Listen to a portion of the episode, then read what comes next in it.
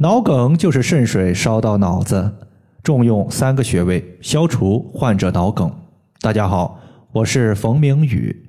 有位朋友他和我留言说：“冯老师，我姥爷的脑梗后遗症在老师的建议下，现在已经有了好转，之前压根儿就没有办法说话，在医院的康复理疗科一直做溶栓，溶了大半年，啥效果也没有。没想到艾灸了半年多。”之前都不能说话，现在已经可以勉勉强强说一些了。谢谢老师。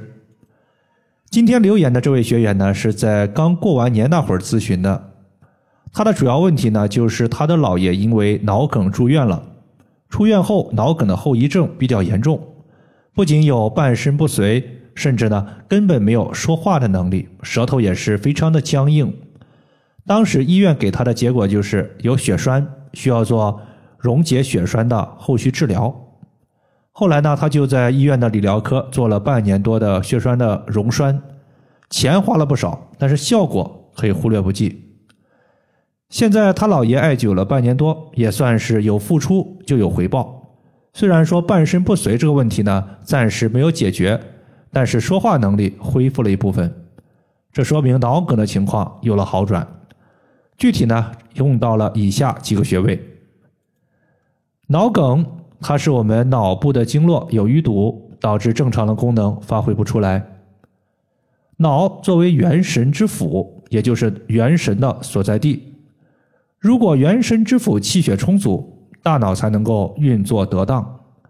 如果元神之府脏了，那我们的脑子还能好使吗？或者说还能好受吗？举个例子，这就相当于是家里发了大水，地板、床上都是湿漉漉的。你的心情能好吗？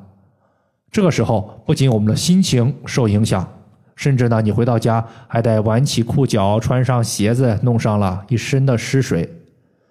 大脑它也是这样的，如果它不舒服，我们的身体能好吗？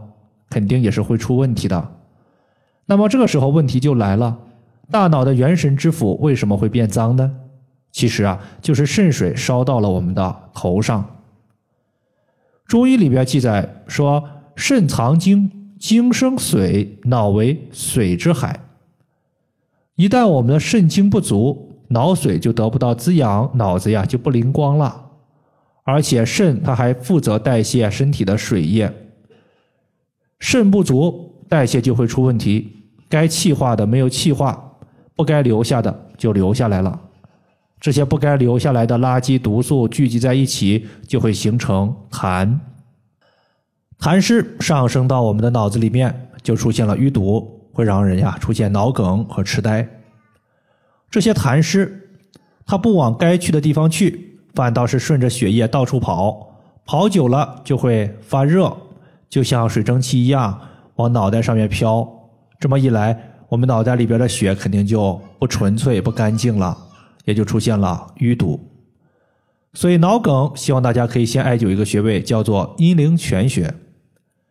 阴陵泉穴它是足太阴脾经的合穴，足太阴脾经的精气在这个地方所交汇，也是脾经精气最为盛大的穴位之一。脾它是运化水湿的，所以你在阴陵泉穴绑一个大号的绿烟艾灸罐，装上一枚石磨艾柱，艾灸个三十分钟左右。可以增强脾的功能，脾的功能增强了，它就能把体内的水湿给消除掉，有祛湿的效果。水湿少了，那么痰生成的原材料就没了，自然脑部的一个淤堵就消失了。阴陵泉穴，我们在找的时候，先找到小腿的内侧骨，顺着内侧骨由下往上推，推到膝关节下方，骨头弯曲的位置就是阴陵泉穴的所在。第二点，中医认为心主神明，舌为心之苗。这句话的意思是说，心脏它掌控着我们的精神状态，而舌头是心脏的一个外在表现。如果心经出现了淤堵，心经的气血就不能顺畅的到达舌头，就可能会导致舌头变得僵硬，说话不利索。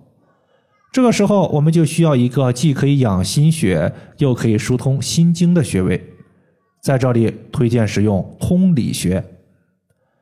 通理学它归属于心经，是心经的络穴，对于治疗失音，包括语言不清、音哑都有很好的效果。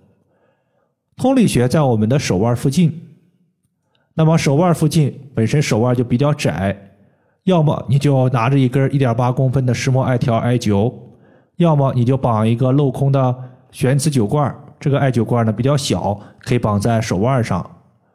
这个穴位在找的时候，在我们的手腕附近直接握拳。你握拳的时候，在手臂的一个手腕内侧能够摸到一条大筋，顺着这条大筋的外侧缘向上量一寸，就是我们的通理穴的所在。最后，我们还要解决肾的问题，因为脑为水之海，肾水它就是由我们的肾所生成的。一旦肾亏，我们的髓海不够充盈，这个时候外邪就容易趁虚而入，导致脑梗的问题。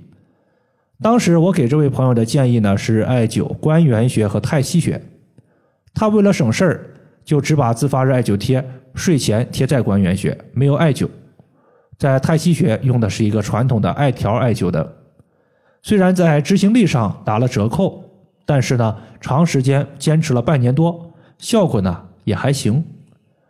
关元穴它可以培元固本，毕竟外邪入侵大脑导致脑梗，肯定是自己啊比较虚弱。要不然外邪那么多，为啥不入侵别人，偏要入侵自己呢？关元穴在肚脐下三寸。太溪穴是肾经的原穴，可以使我们的肾气充盈，变相的使肾精充盈，养护大脑。它在足内踝的最高点和脚后跟连线的二分之一处。感谢大家的收听，我们下期节目再见。